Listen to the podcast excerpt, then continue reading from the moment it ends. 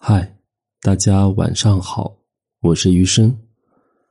今天要跟大家分享的话题是什么样的男女更适合结婚？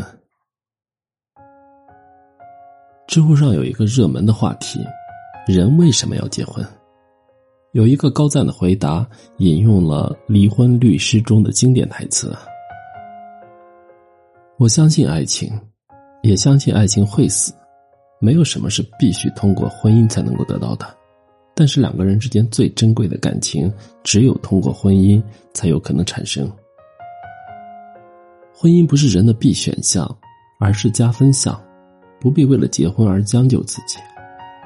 但若是真的遇见了那个合适的人，也不要因为犹豫不决而错失了良机。那么，什么样的男女更适合结婚呢？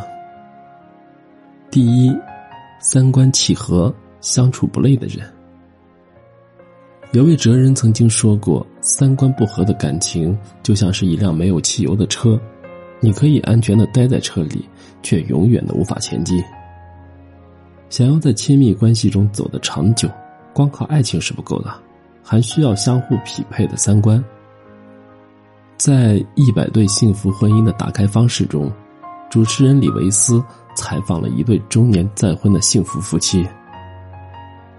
妻子志梅初识丈夫魏老师的时候，刚刚结束了一段失败的婚姻，还带着一个女儿。彼时的她已经年近四十，对婚姻几乎是不抱希望。直到遇见了与她三观契合的魏老师，他们都热衷于公益，都喜欢帮助别人，都看重并且珍惜对方善良的品格。相似的价值观和择偶观令他们相互吸引，最终走进了婚姻。婚后，两个人立下约定，不管发生什么事情，任何一方绝对不提离婚二字。魏老师认为，婚姻应该是以始为终，既然做了约定不能离婚，那就要想办法让彼此过得更幸福。他以此为目标，不断的调整自己。刚结婚的时候。由于前一段婚姻带来的不安全感，志梅总是偷偷的查看丈夫的手机。魏老师发现之后，为了彻底打消他的疑虑，决定两个人共同用一个苹果 ID，彼此所有的信息都能够看见，这让志梅一下子就有了安全感，对丈夫也是更加的信任了。后来，魏老师创业失败，欠了一大笔钱，却是一直不愿意向志梅开口。同样是认为婚姻应该是以始为终的志梅心想，既然约定了不能离婚，那遇到困难就应该相互帮助，共度难关。她不愿意丈夫带着巨大的压力去生活，就卖掉了自己婚前买下的房子，帮丈夫还掉了欠款。在主持人看来，这是一种伟大的牺牲，志梅确实觉得自己这么做是自然而然的事情。在这之后，即使两个人吵架时，他也从来没有提起过这件事情。美国心理学家哈利曾经提出过“情感银行”的概念。他说，在每一对伴侣的心里都有一个情感账户，对方每做一件让你感动的事情，就是给你的情感账户里存钱。三观契合的伴侣，即使是争吵，也会因为相近的想法、共同的目标而不断的调整自己。不断的向对方的情感账户里存钱。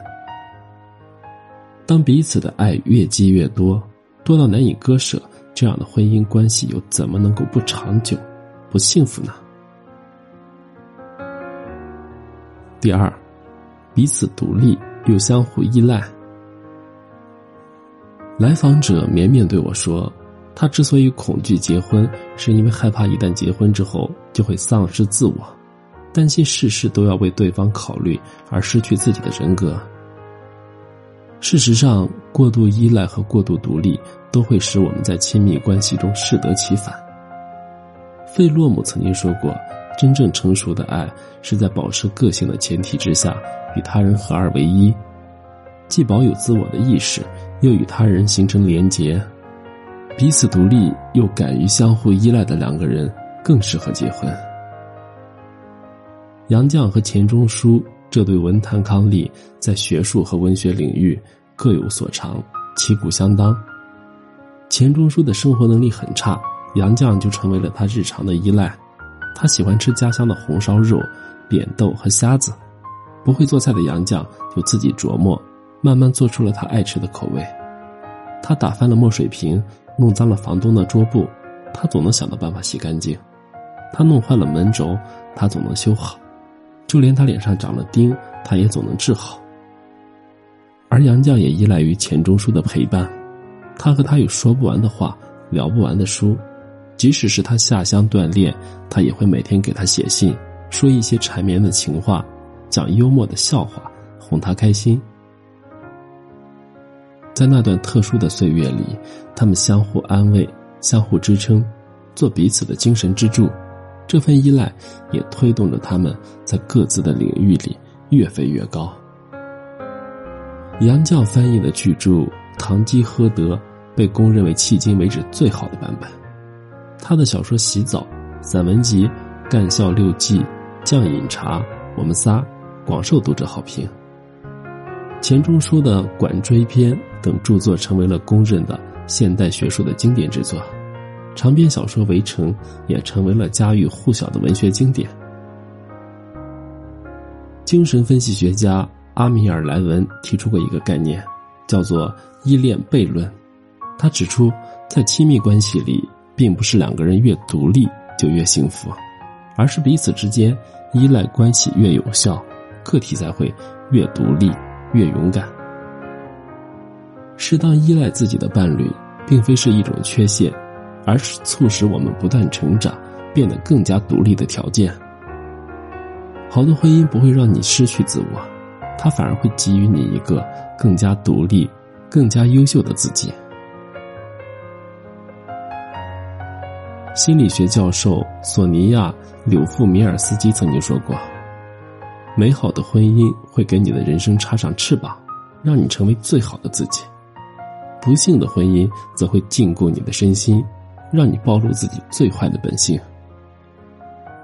一辈子不长，不必将就，与合适的人在一起，才不会辜负如此珍贵的自己。